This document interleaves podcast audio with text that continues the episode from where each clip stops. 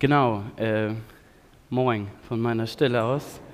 Äh, es ist schön, äh, wieder in Hitfeld zu sein. Man kommt rein, man sieht die Listen auf dem einen Tisch liegen, man kommt äh, rein, die alten Gesichter, man ist wieder back to the roots. Ähm, wie ihr das schon gesehen habt, vielleicht in der WhatsApp-Gruppe, habt euch vielleicht auch gefragt, ähm, was kommt da jetzt auf uns zu? Ähm, was, was wird das? Und ihr habt da auch dieses Bild gesehen von meiner Nichte. Ähm, da kamen vielleicht bei euch die Fragen auf, irgendwie so, was wird das da heute? Und mein Thema soll heute sein, Back to the Roots, also zurück zu den Wurzeln, zurück zum Anfang. Ich habe ähm, diesen englischen Satz genommen, weil ich fand, der passte ganz gut.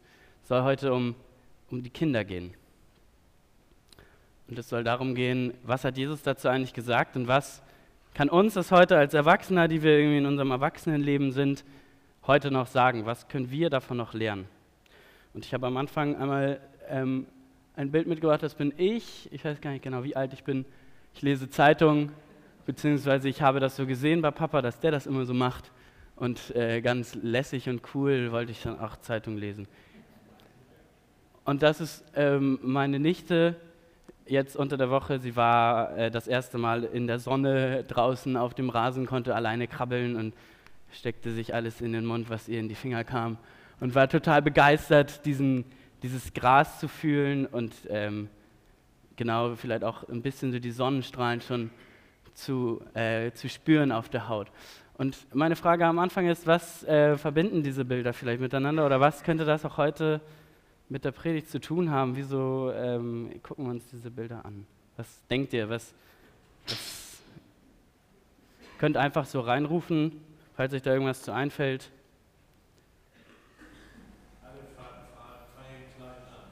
Alle fangen klein an, genau. Alle müssen irgendwie durch dieses Alter durch. Neugier, genau. Die Neugier irgendwie forschen, was gibt es da alles?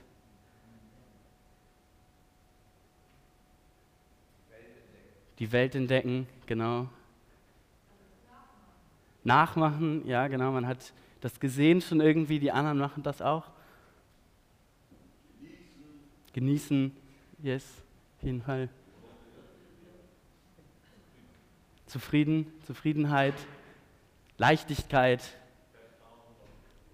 Vertrauen, genau. Unbeschwert. Man ist irgendwie so locker unterwegs, man lächelt in die Kamera, man winkt in die Kamera, man ähm, denkt gar nicht viel darüber nach. Und das Interessante ist, dass Jesus ähm, auch was dazu sagt, dass er genau zu den Kindern auch was sagt. Und wir wollen uns das heute mal anschauen, was ähm, Jesus da sagt. Und dazu lesen wir Matthäus, äh, Markus 10, die Verse 13 bis 16. Eines Tages brachten einige Eltern ihre Kinder zu Jesus, damit er sie berühren und segnen sollte. Doch die Jünger wiesen sie ab. Als Jesus das sah, war er sehr verärgert über seine Jünger und sagte zu ihnen, lasst die Kinder zu mir kommen. Hindert sie nicht daran, denn das Reich Gottes gehört Menschen wie ihnen. Ich versichere euch, Wer nicht solchen Glauben hat wie sie, kommt nicht ins Reich Gottes. Dann nahm er die Kinder in die Arme, legte ihnen die Hände auf den Kopf und segnete sie.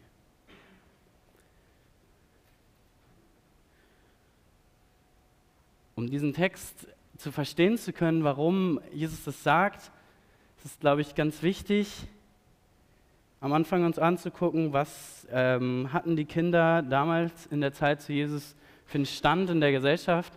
Waren die irgendwie so, war das irgendwie das Gleiche, wie, wie es heutzutage ist? Und wie ich so in meinen Recherchen war, ist mir das ganz schnell aufgefallen, dass das ein Leben eines Kindes zu der Zeit was ganz anderes war, dass ein Kind eine ganz andere Bedeutung hatte. Ein Kind war damals, ähm,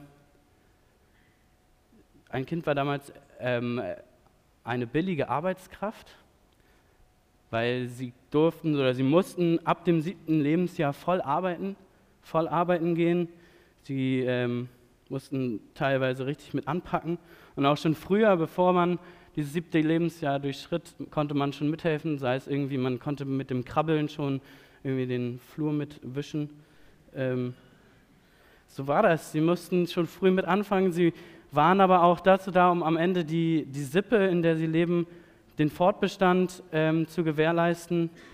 Sie bekommen irgendwann auch wieder Kinder und die bekommen wieder Kinder. Kinder waren ein Statussymbol für die Familien. Wenn eine Familie viele Kinder hatte, dann war diese Familie gesegnet. Sie hatte einen Segen bekommen. Heutzutage denkt man sich eher, ups, ähm, die haben aber viele Kinder. Wie kann das gehen? Man hat so das eine perfekte Kind. Ähm, früher war das eine, ein Zeichen der Fruchtbarkeit der Mann und der Frau. Ein Mann konnte seine männlichen Nachkommen, wenn er viele hatte, konnte er sie mit vor Gericht bringen und äh, sie als Zeugen benutzen. Also je mehr, desto besser. Sie waren die Altersvorsorge für die Familie. Sie konnten sich später um die Eltern kümmern. Und auch für den Staat hatten sie eine wichtige Bedeutung. Sie waren am Ende irgendwann Krieger, sie waren ähm, Soldaten. Sie haben auch den Staat irgendwie auch vor dem Aussterben geprägt oder bewahrt. Und wenn man sich das so anguckt, dann hatten Kinder in der Gesellschaft wenig, wenig Vorteile, wenig Nutzen auch von diesen ganzen Dingen. Sie waren eigentlich eher minder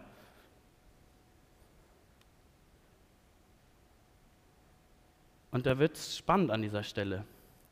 Weil da können wir uns die Frage stellen, warum schickt Jesus die dann weg? Warum findet er es dann so schlimm, dass die Jünger da so ähm, barsch sagen, nee, komm, geht mal weg. Es waren viele Menschen um Jesus herum, wo Jesus da redet. Und ähm, wieso wird er da so, wieso fährt er sie so an? Hier heißt es, er war sehr verärgert. Und wenn man das mal nachguckt, im Griechischen steht da das Wort Aganekteo. Das wird nur in den Evangelien verwendet und es wird nur verwendet, wenn jemand wirklich richtig erregt ist, wenn jemand wirklich richtig aufgebracht ist, wenn es jemanden wirklich, jemand will wirklich damit seinen Unwillen Ausdruck verleihen über das, was er gerade gesehen hat, was gesagt worden ist oder was sein Gegenüber getan hat. Und es wird nur ganz, ganz wenig verwendet und Jesus benutzt das und fährt da seine Jünger richtig an und sagt ihnen, hey, so nicht. Und da habe ich mich die Frage gestellt, wieso? Wieso, wieso benutzt er da dieses harte Wort? Wieso fährt er dieser so an? Weil er, glaube ich, auf mehr hinaus möchte, als eigentlich nur, dass seine Jünger da sie wegschicken man müsste ja eigentlich denken, die Jünger müssten es ja eigentlich verstanden haben. Sie sind mit Jesus unterwegs, sie wissen irgendwie, wie das alles läuft und trotzdem sind sie da die, die da sagen, komm, gib mir bitte weg. Aber was will Jesus da hinaus? Am Anfang habe ich mir so gedacht, eigentlich wäre ich genauso der Jüngertyp. Ich wäre genauso der, der sagen würde, ihr seid zu jung, ihr seid zu alt, äh, noch nicht alt genug, ihr versteht das noch nicht. Ich glaube, wir sollen Dadurch alleine schon durch diese, durch diese Schärfe, die Jesus da benutzt, schon alleine dadurch sollen wir sehen, dass es Jesus total wichtig ist. Dass ihm das wichtig ist, dass die Kinder zu ihm kommen. Und wir sollen, sollen darauf acht geben, dass wir unseren Kindern keine Stolpersteine in den Weg legen, uns in den Weg stellen, sondern mit ihnen gemeinsam sie zu Jesus zu bringen. Dass wir uns nicht wie die Jünger vor sie stellen, sondern ihnen den Weg freimachen. Sie in ihren Fragen und ihren Anliegen ernst nehmen, auch wenn sie vielleicht noch so klein sind, auch wenn die Fragen vielleicht noch so lästig sind. Wenn wenn Jesus das so wichtig ist, dass er seine Jünger in der Öffentlichkeit so anfährt, so verärgert darüber ist, wie viel wichtiger sollten wir uns das dann nehmen und wie viel mehr können wir daraus lernen? zu Beginn so die Frage, was können wir vielleicht auch verändern? Wo sind wir vielleicht manchmal so die Jünger im Alltag, ähm, in der Gemeinde? Wo können wir auch hier in der Gemeinde den Kindern noch mehr diese Stolpersteine aus dem Weg nehmen, um sie zu Jesus zu führen? Wo können wir Hindernisse aus dem Weg räumen? Wo können wir die Kinder wieder mehr ernst nehmen?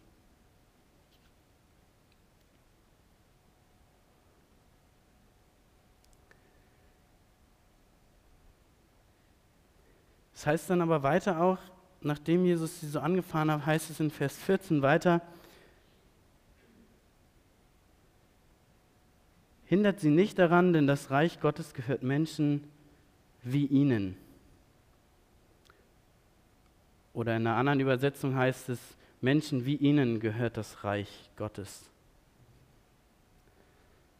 Es ist spannend, was Jesus da sagt, denn er sagt nicht, ihr 10, 15, ihr zwei, die jetzt hier gerade mal so gekommen seid, ihr seid irgendwie so, so niedlich, ihr habt irgendwie lustige Kleider an, jetzt haben euch eure Eltern schon extra hier hochgeschleppt, ihr, sondern er sagt ihnen und er schließt da alle mit ein. Er sagt ihnen oder Menschen wie ihnen gehört das Reich Gottes. Und da stelle ich mich so die Frage, Jesus stellt hier die Kinder völlig als Vorbild vor die Jünger, vor die versammelte Schar, stellt diese Jünger so in den Mittelpunkt. Da kann man sich jetzt so denken, ich bin jetzt endlich 18 geworden, ich bin endlich 21 geworden, ich habe so lange auf diesen Tag hingefiebert, um endlich erwachsen zu sein und jetzt stellt Jesus mir da so ein Kind vor die Nase und sagt, werdet so wie ihr oder wie sie. Und was bringt es mir dann jetzt, dass ich erwachsen bin? Was bringt es mir, dass ich mich da so darauf gefreut habe. Und wir wollen uns anhand von ähm, vier Eigenschaften, die ich so beobachtet habe, an Kindern, an meiner Nichte vor allem, ähm, wollen wir uns das mal anschauen, wo Jesus darauf hinaus will. Was will er uns damit sagen? Und das erste ist im Bezugstext auf Markus 10, in Matthäus 18, 1 bis 4, da gehen die Jünger spazieren, sie gehen so lang und wenn man spazieren geht, dann redet man meist auch und sie gehen da lang und sie reden darüber, wer wird der Größte von ihnen sein im Reich Gottes, was für eine Position werden sie haben, wie, wie werden sie da ihre Stellungen haben. Und Jesus kommt dazu und fragt sie, was, was sie da reden und sie erzählen ihm das und er sagt, was, worüber redet ihr da? Er nimmt ein Kind in die Mitte von ihnen und sagt, wahrlich, ich sage euch, wenn ihr nicht umkehrt und werdet wie die Kinder, so werdet ihr nicht ins Himmelreich kommen. Und schon wieder stellt Jesus den Jüngern da das Kind vor die Nase und sagt, hier, so müsst ihr werden. Schon wieder haben wir die Kinder vor Augen. Warum? Sind sie so niedlich? Sind sie, macht er das, weil sie so schön brav sind, weil sie so schön gehorchen? Macht er das, weil diese noch so gutmütig sind, so naiv sind? Und ich kann selber aus eigener Erfahrung erzählen, wenn ich mit Kindern zusammen unterwegs bin, die sind nicht nur immer lieb und friedlich und freundlich und brav, sondern die sind auch böse, die sind manchmal gemein, die sind aggressiv. Und hier ist der erste Unterschied, den die Kinder machen, wenn sie in ihrem Leben unterwegs sind. Die Jünger waren darauf aus, darüber nachzudenken, wer wird der Größte sein, was für einen Titel werde ich haben, was für eine Stellung werde ich haben sind darauf auch aus, die Macht zu haben oder wer wird wie viel Macht bekommen. Und oft sind wir doch eigentlich genauso unterwegs. Wir wollen einen guten Titel haben, wir wollen am besten noch Professor, Doktor, Doktor, Doktor, Doktor, Professor, Doktor haben. Wir wollen eine gute Stellung haben. Und diese Titel und diese Stellungen, die trennen uns voneinander. Die ziehen uns, die, die, die bauen eine, eine Kluft auf zwischen uns und sie distanzieren uns. Wenn man irgendwie jemanden gegenübertritt, der irgendwie diesen Doktortitel hat, ich kenne das immer beim Arzt, dann ist man schon gleich so, lieber mal nicht so frech sein oder lieber mal nicht so. Man geht gleich so ein bisschen so auf Abstand, man, es schreckt alleine schon ab. Statussymbole, wenn man mit dem Auto unterwegs ist oder durch Hamburg läuft, oder, dann denkt man sich, boah, das Auto hätte ich auch ganz gerne. So schnell möchte ich auch gerne mal in, auf der Autobahn überholen.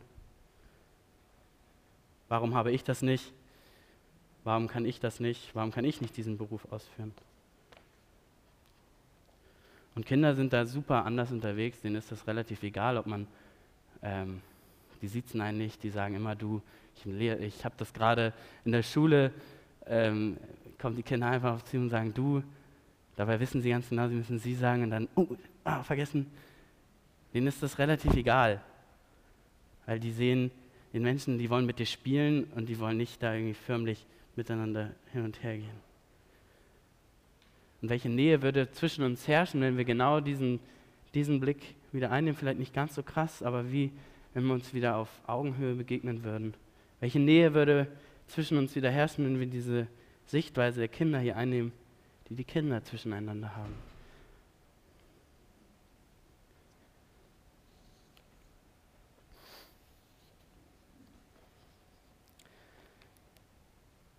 Ein zweiter Punkt, der mir aufgefallen ist, dass Kinder total anspruchslos sind.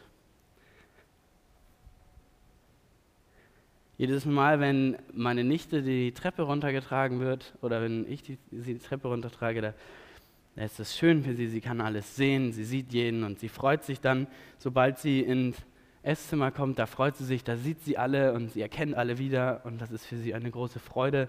Auch manchmal ist sie noch ein bisschen müde oder noch ein bisschen knatschig, aber das ist spätestens dann weg, wenn sie an, der, an unserer einen Schranktür einen klitzekleinen Teddybär sieht.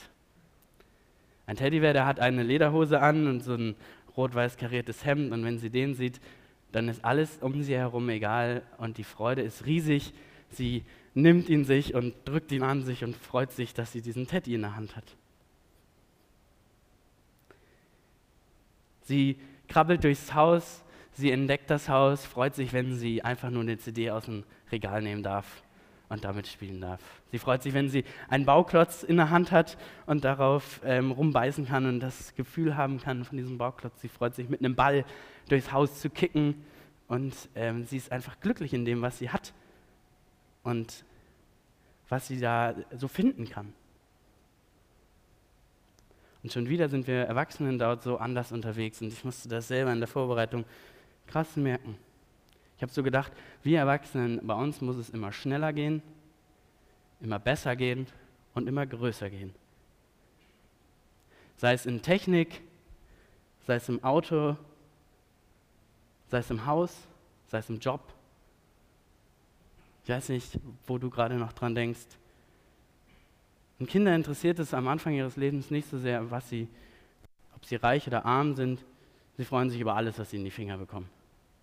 Wenn es nur ein Bauklotz ist oder wenn es nur ein Teddybär ist. Und wir sind da so anders unterwegs. Wir wollen immer mehr haben. Immer mehr haben und immer größer haben. Eine Sache, die uns, glaube ich, heutzutage viel und weit von Gott trennt.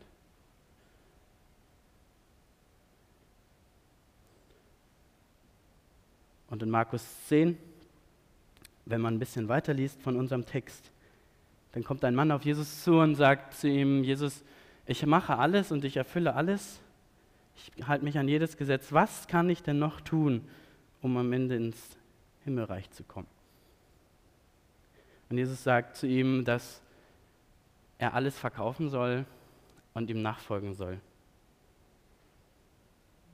Hier steht, als er das aber hörte, ging er traurig fort, denn er war sehr reich.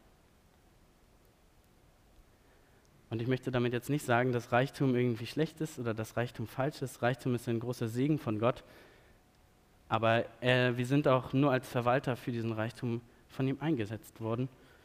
Und manchmal hat Gott vielleicht eine andere Aufgabe, eine andere Verwaltungsaufgabe für uns. Und dann sind wir manchmal nicht bereit, wieder mal davon loszulassen.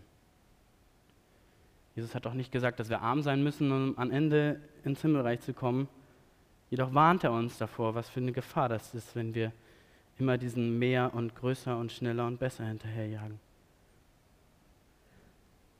Lasst uns doch lieber wieder anfangen, das zu genießen, was wir geschenkt bekommen haben von Gott.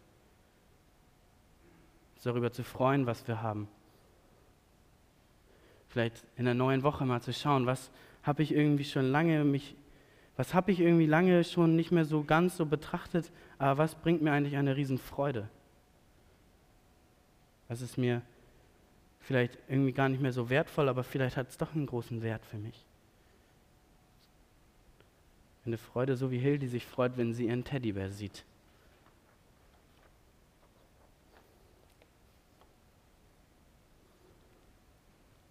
Ein dritter Punkt. Kinder sind schwach und hilfsbedürftig. Ich glaube, das sieht man relativ schnell und das merkt man auch relativ schnell. Hildi kann sich nicht die Milch selber warm machen, was manchmal vielleicht ganz schön wäre. Sie kann sich nicht selber die Windel wechseln, auch wenn sie es noch so sehr versuchen würde. Sie könnte sich auch noch nicht selber ihr Essen kochen, ihr Essen warm machen, sondern sie ist darauf angewiesen, dass ihre Eltern ihr dieses Geschenk geben, wir erledigen das für dich. Und sie kann gar nicht anders, als das anzunehmen, weil sie könnte dann sonst gar nicht ähm, so leben, wie sie jetzt gerade lebt. Und sie weiß ganz gut, dass sie auch gar nicht erst damit anfangen muss, irgendwie jetzt zu versuchen, sich die Windel irgendwie anzuziehen und auszuziehen, sondern sie weiß sehr gut, dass, dass ihre Mama viel besser kann als sie. Und sie ist gerne bereit, zu hören und zu lernen von ihren Eltern, wie sie das machen, guckt dann zu und guckt dazu, wie, wie wir kochen oder sie guckt gerne zu und lernt von uns. Und wir, die wir so erwachsen sind, wir können alles, machen alles und haben auch schon alles gemacht. Wir denken mehr so wie dieser, wie dieser Mann, eben was können wir vielleicht noch tun oder was müssten wir vielleicht auch noch tun? Es ist nicht total schön, alles aufzuzählen, was wir alles tun und was wir alles geleistet haben, was wir schon gemacht haben. Jedoch hat Jesus in dem Text auch nicht gesagt, dass das alles falsch ist, was er gemacht hat, sondern er hat gesehen, mit was für einer Absicht der Mann diese Taten getan hat. Er hat es, die Sicht dahinter gesehen. In Gottes Reich können wir uns nicht verdienen, dass am Ende durch unsere Taten oder durch das, was wir tun, sondern durch das Geschenk, was Gott uns macht. Wenn wir einsehen, dass wir schwach sind und wenn wir einsehen, dass wir hilfsbedürftig sind und abhängig sind von ihm, durch seine Geschenke, die er uns jeden Tag schenkt, die er uns schenken möchte. Ähnlich wie Kinder, die immer wieder auch sehen müssen, dass sie es mit dem Löffel irgendwie die Koordination doch noch nicht so hinbekommen oder dass das mit dem Gehen am Anfang doch so ein bisschen wackelig ist und dann doch lieber wieder die Hand nehmen und dann zu zweit kann man dann die Schritte wunderbar gehen. Und ich wünsche uns, dass wir uns davon losmachen, dieses Leistungsdenken ablegen können gegenüber Gott, gegenüber unseren Freunden, aber auch hier in der Gemeinde, dass wir davon frei werden und dass es auch keine Schande ist, etwas nicht zu können, nicht zu schaffen denn dann sind wir erst wirklich bereit für die Geschenke, die Gott uns machen möchte, wo Gott ansetzen möchte und sagen möchte, da kann ich jetzt aber wirken, da kann ich jetzt meine Gaben einsetzen. Ich kann natürlich jetzt sagen, wie soll denn das funktionieren? In meinem Beruf muss ich funktionieren. Sonst komme ich da nie voran, sonst komme ich da nie weiter, sonst. Das ist unmöglich, Ruben. Natürlich kann ich dafür jetzt nicht sagen, dafür habe ich jetzt gerade die Ideallösung parat und ich selber weiß, wie schwierig das ist.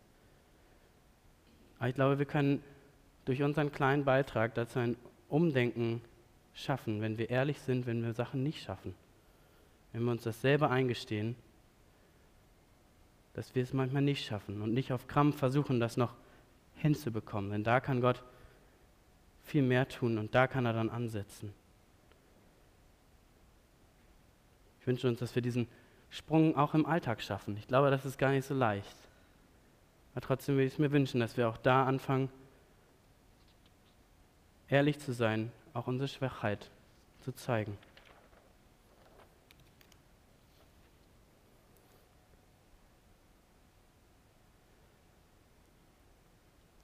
Ein letzter Punkt, den ich beobachtet habe, ist, wenn meine Nichte da so durchs Haus flitzt und hin und her flitzt und hier was anguckt und da was anguckt. Und was ihr auch eben schon gesagt habt, ist eine Sorglosigkeit und ein Vertrauen. Kinder haben ein bedingungsloses Vertrauen. Wenn man sie hochhebt, sie denkt nicht darüber nach, irgendwie lässt man mich jetzt fallen oder so. Sie verlangt das sogar regelrecht, hebt mich hoch, ich möchte mehr sehen. Und sie denkt, die werden schon auf mich acht geben und sie vertraut uns. Sie genießt das. Sie hat ein Vertrauen in ihre Eltern, dass sie das Richtige zu essen bekommt, dass das schon gut ist, was Mama ihr da zu essen gibt. Sie weiß, wenn es eine sogenannte No-No-Area betritt, also die Bereiche in, in, unserem Haus, wo es nicht so gut ist zu sein, beim Ofen zum Beispiel, da weiß sie, äh, da gehe ich dann nicht hin, aber ich suche mir was anderes, wo es auch cool ist, wo ich andere Dinge sehen kann.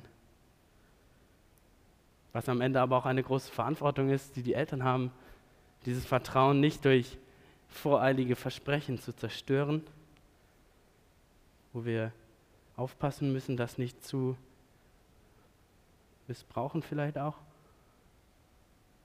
Und dieses Vertrauen haben die Kinder auch in Gott. Und ich habe das auf dem Juka erlebt, oder ich erlebe das jedes Jahr auf dem Juka. Letztes Jahr hatten wir da das große Unwetter, wir hatten viel Regen, wir hatten Gewitter und wir mussten ähm, eine dreistündige Zeltveranstaltung machen mit den Kindern im großen Zelt. Und die Kinder haben angefangen, für das Wetter zu beten und haben dafür gebetet, dass, das, dass der Regen noch aufhören soll. Und die Kinder haben mit einem so großen Vertrauen gebetet, dass Gott das tun kann. Und am Ende sind wir rausgegangen und die Sonne hat geschienen und wir konnten das Yuka richtig starten lassen. Weil sie beten dafür, dass jemand gesund wird, mit der größten Überzeugung. Sie beten dafür, dass irgendetwas wiedergefunden wird, wenn jemand was verloren hat. Teilweise kommen sie auch dann an und sagen, hey, lasst uns doch dafür beten, können wir dafür nicht beten? Natürlich, das ist süß und das ist niedlich. Das ist schön irgendwie auch, aber man kann jetzt auch sagen, ja, könnte dann erklären mit der Gottes, mit der unmittelbaren Gebetserhörung, das ist schwierig, das kann man nicht so erzwingen, das kann man, Gott kann man nicht drängeln. Da sind wir schon wieder tief in unseren erwachsenen Gedanken drinne. Wir glauben, wir müssten unser Schicksal irgendwie dann noch, noch selber in die Hand nehmen, wir müssten noch da irgendwie noch selber was tun, da könnte doch noch was machbar sein.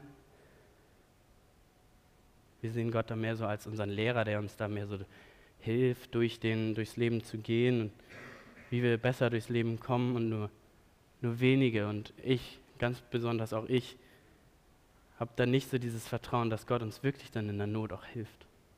Dass er wirklich uns dann zur Seite steht, so wie er es versprochen hat. Oft erkenne ich mich dann nicht darin wieder, dass ich so denke, wie sollen jetzt diese Wolken hier verschwinden? Um uns herum, ich weiß nicht, wie viele Quadratkilometer sind hier jetzt gerade Wolken und wie soll denn das funktionieren? Wo ich dann schon wieder merke, Mensch, ich bin schon wieder mittendrin in meinen erwachsenen Gedanken. Und wie soll das funktionieren? Ich glaube, dass ein Risiko immer darin besteht, dieses Vertrauen, auf dieses Vertrauen zu setzen. Aber es wichtig ist für unsere Gottesbeziehung ist, wenn wir diesen Schritt in das Vertrauen gehen. Die Kinder denken darüber nicht nach, wie kann das passieren. Die sind fest davon überzeugt, dass Gott das tun kann. Sie vertrauen Gott und er wird das schon machen. Wie ist ihm dann auch eigentlich dann auch egal, Hauptsache sie können dann wieder Fußball spielen. Ich wünsche uns, dass wir wieder dieses bedingungslose Vertrauen in Gott legen. Dass wir wieder dieses kindliche Vertrauen in Gott legen, was Kinder sind so oft vorleben.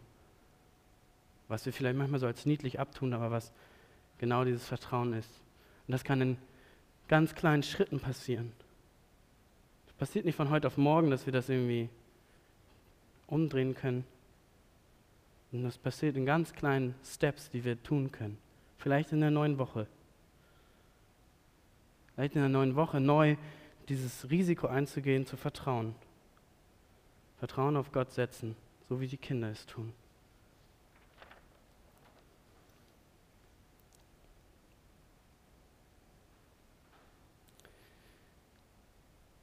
Zum Schluss wollen wir uns nochmal angucken, wie kann denn das jetzt genau funktionieren? Um wieder zu werden wie die Kinder, so wie Jesus sie uns als Vorbild hingestellt hat, müssen wir anfangen, unsere kindliche Kleinheit vor Gott gegenüber anzuerkennen. Wir müssen uns erstmal diese Stolpersteine aus dem Weg räumen. Wir müssen eine Veränderung in diesem, der kindlichen Kleinheit vor Gott gegenüber in unserer Haltung, in unserem Denken, in der Akzeptanz unserer Schwachheit in vielen Punkten, unsere Abhängigkeit von Gott, in der Hilfsbedürftigkeit gegenüber Gott, mit der Bereitschaft, uns beschenken zu lassen von ihm, Müssen wir anfangen, dieses Vertrauen und dieses, diese kindliche Kleinheit wieder anzuerkennen. Das Ganze angefangen mit dem Geschenk der Gnade, dass wir lernen müssen anzunehmen, wieder neu anzunehmen, dass Jesus uns vergibt, dass wir einen neuen Anfang machen dürfen, dass wir wieder neu lernen dürfen, Kind zu sein, dass wir ihm wieder neu unsere erwachsenen Gedankengänge, in der wir uns oft und verstricken, hinlegen dürfen und sagen dürfen, ich kann nicht mehr, ich möchte wieder neu Kind sein, ich möchte wieder neu anfangen. Und wenn wir uns anschauen, wie Jesus da reagiert hat, dann sehen wir auch, dass Gott da nicht hart ist oder dass er da abweisend ist. Der Text ist schließlich nicht zu Ende mit dem, mit dem, mit dem Anfahren an die Jünger, mit dem verärgert sein, sondern er geht weiter. Und in Vers 16 steht, da nahm er die Kinder in die Arme und legte ihnen die Hände auf den Kopf und segnete sie. Er nimmt die Kinder auf den Schoß und hat Gemeinschaft mit ihnen, hat Zeit mit ihnen, nimmt sich die Zeit für sie. Und dieses Angebot möchte ich dir heute Morgen aussprechen. Die Einladung gleich, wenn wir die Lieder singen werden, Helge und Anke werden hinten für euch bereitstehen und gerne mit euch dafür beten und euch ein Ohr leihen, wieder diese kindliche Abhängigkeit anzunehmen, die ein Kind auch an seine Eltern hat, die ein Kind an Gott hat, weil wir alleine es nicht schaffen. Es kann auch ganz einfach auf deinem Platz passieren, ganz alleine, angefangen mit dem Gebet, ich will wieder so werden wie ein Kind, um als Kind Gottes leben zu können. Ich glaube, wenn wir damit anfangen, können wir hier auf Erden schon ein Stück Himmel sehen. Ein Stück Himmel auf Erden, welches wächst und größer wird. Ich möchte zum Schluss ein Zitat sagen von Dr. Heinrich Siras, der sagt, werde kindlicher, du Gotteskind, damit die Komplexität des Lebens dich nicht erdrückt. Werde kindlicher, du Gotteskind, damit die Komplexität des Lebens dich nicht erdrückt. Amen.